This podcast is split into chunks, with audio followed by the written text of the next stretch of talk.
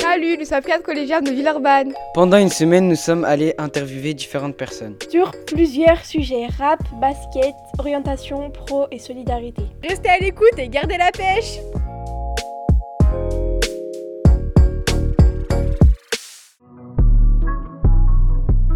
Dans ce dernier épisode, nous allons parler des deux lieux pour aider les jeunes.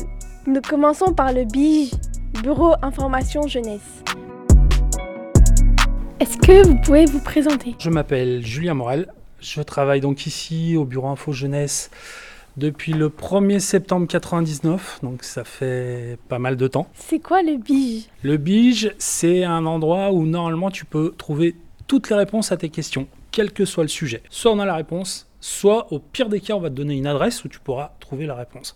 À quoi ça sert? Et bien ça sert à trouver des informations. Nous, on, est là pour répondre aux questions des jeunes, on est là pour les accompagner dans leur recherche. Par exemple, un jeune qui cherche du travail, on va accompagner également les, les jeunes collégiens qui cherchent des stages de troisième, de la même manière, on va les aider à faire un CV, une lettre de motivation. Plein, plein d'autres, d'autres exemples. Quand tu as une question en tête, tu viens en bige, tu cherches un club de sport, tu as envie de passer ton BAFA. Après, ça peut être aussi des jeunes qui viennent tout simplement faire leurs devoirs. Ça arrive. C'est des jeunes de quel âge à quel âge? 10 à 30 ans. Est-ce que vous proposez du travail pour les jeunes de 13 à 14 ans? Le travail pour les jeunes de 13 à 14 ans, c'est quasi mission impossible. Il y a quelques possibilités à partir de 16 ans, notamment dans les fast-foods.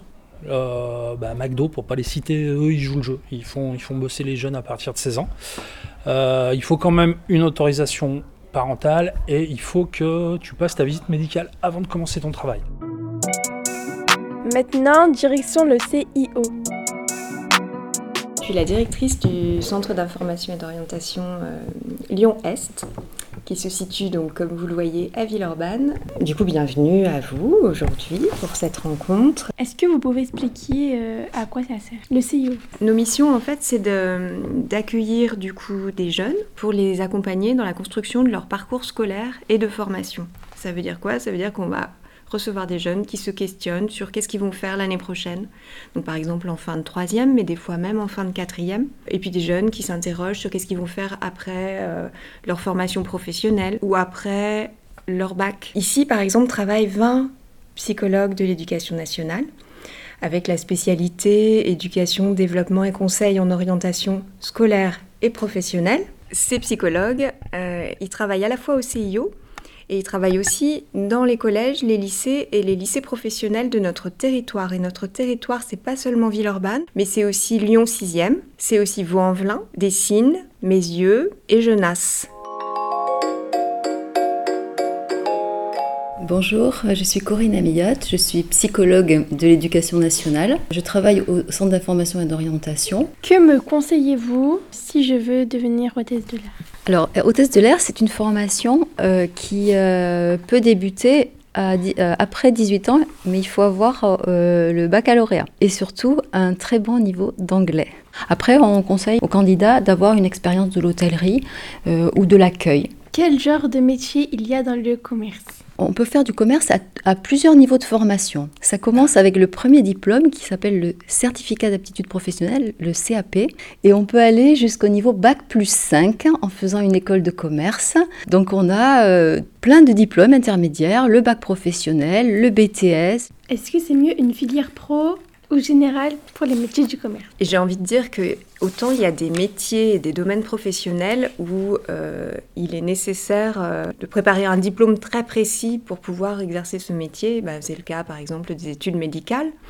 Autant dans le domaine du commerce, justement, ça laisse un panel très large de possibilités. Ça permet vraiment de regarder soi, comment on aime apprendre, qu'est-ce qui va le mieux nous correspondre, et puis de construire son chemin pas à pas en fonction de ça. Si je veux gagner 10 000 euros par mois, quelle étude et quel métier me conseillez-vous? Par mois, c'est une somme qui est très importante et qui suppose souvent soit d'avoir fait des études euh, assez poussées, ou alors d'être très performant dans son, euh, dans son métier. Donc il n'y a pas une seule réponse, mais euh, on ne peut pas baser euh, un choix professionnel que sur ce qu'on appelle une valeur, qui est la valeur de la richesse. Hein. On ne peut pas baser l'orientation que sur ça.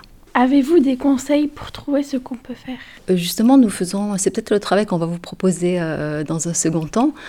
essayer de définir quels sont les éléments qui interviennent euh, dans, la dans, la constitution du projet. Qu'est-ce qui a fait que vous avez choisi ça plutôt euh, qu'un autre métier? J'aimerais bien faire hôtesse de l'air parce que euh, tu voyages beaucoup, tu rencontres du monde, tu trouves des nouvelles cultures et tu gagnes bien. Je vais devenir euh, euh, chef d'entreprise auto parce que ça gagne bien et parce qu'on peut conduire des belles voitures. Voilà. Bah moi en fait j'aimerais bien faire euh, un métier par rapport au commerce puisque ça gagne bien. On a mis des cartes sur une table et, elle va donner la consigne là. On écoute. Alors vous allez choisir une carte, voire deux si vraiment deux vous, vous plaisent, qui représente comment vous voyez votre futur. Tu peux les décrire Ici il y a une grenouille. Je l'ai pris parce que... Hein? Bah, c'est moi en fait. tout le temps excitée. Et les grenouilles, ça saute tout le temps, ça veut dire qu'eux aussi sont excités. T'es très, très ah active C'est ça que tu veux dire oui. bah, En fait, déjà dans une image, bah, devant il y a une personne en mode qui travaille, mais derrière ça il y a une récompense. Ça veut dire que ton travail mérite salaire. Enfin, peut-être ton travail toujours, mais il y a une récompense, une grande récompense derrière. Un homme avec des billets qui tombent, parce que ah. voilà, je voudrais. Des billets qui tombent? Ça tombe du ciel alors, voilà, l'argent qui tombe du ciel. J'ai mis euh, deux cartes. Euh, c'est un monsieur tout seul. Et c'est deux personnes euh, à faire boire un café. Une fille et un garçon plus précisément.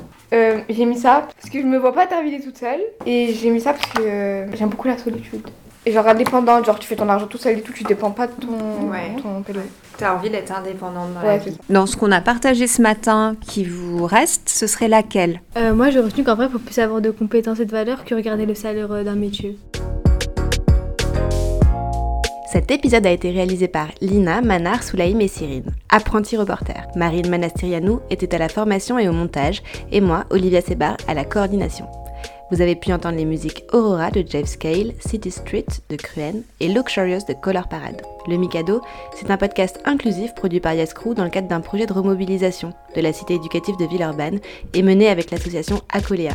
Un grand merci à Sandra Barnier du CIO d'avoir pris le temps de répondre aux questions de nos jeunes journalistes, ainsi qu'à toute l'équipe du Biche de Villeurbanne pour leur accueil tout au long de la semaine. Pour retrouver les autres épisodes, rendez-vous sur la chaîne Les Podcasts de Yes, I-E-S-S, sur ton appli de podcast préféré. Merci pour ton écoute, à bientôt